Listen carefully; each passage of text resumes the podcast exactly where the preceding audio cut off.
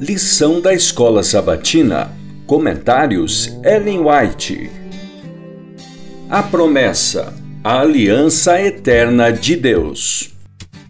Lição 7. A aliança no Sinai. Domingo 9 de maio. Sobre asas de águia. Com frequência, Deus tinha se revelado como um Deus compassivo e cheio de graça, paciente e grande em misericórdia e em verdade. Salmos 86:15. Quando Israel era menino, ele testificou: eu o amei, e do Egito chamei o meu filho. Oséias 11:1 o Senhor havia tratado Israel com muito amor ao libertá-lo do cativeiro egípcio e em sua jornada para a terra prometida. Em toda a angústia deles, foi ele angustiado.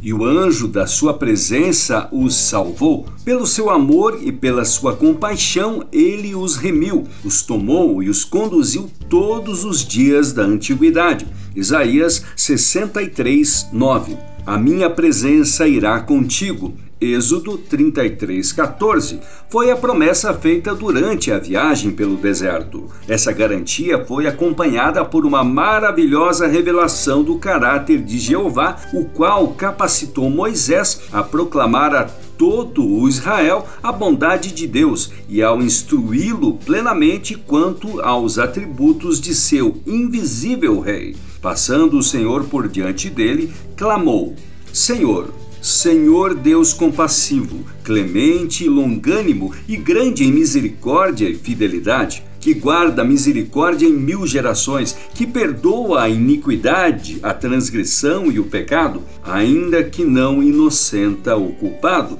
Êxodo 34, versos 6 e 7, Profetas e Reis, páginas 311 e 312. Seu irmão de espírito doentio precisa de você, assim como você também necessitou do amor de um irmão. Ele precisa da experiência de alguém que foi fraco como ele, alguém que simpatize com ele e o ajude. O conhecimento de nossa fraqueza deve ajudar-nos a socorrer algum outro em sua necessidade. Nunca devemos passar de largo um coração sofredor sem procurar comunicar-lhe o conforto com o qual nós mesmos somos confortados por Deus é a comunhão com Cristo, o contato pessoal com o Salvador vivo, que habilita o espírito, o coração e a alma a triunfar sobre a natureza mais baixa. Fale ao errante da mão todo-poderosa que o sustentará, de uma infinita humanidade em Cristo, que dele tem piedade. Não lhe basta crer na lei e na força, coisas que não possuem compaixão e nunca ouvir o clamor por auxílio. Ele precisa do cálido aperto de mão, precisa confiar num coração cheio de ternura.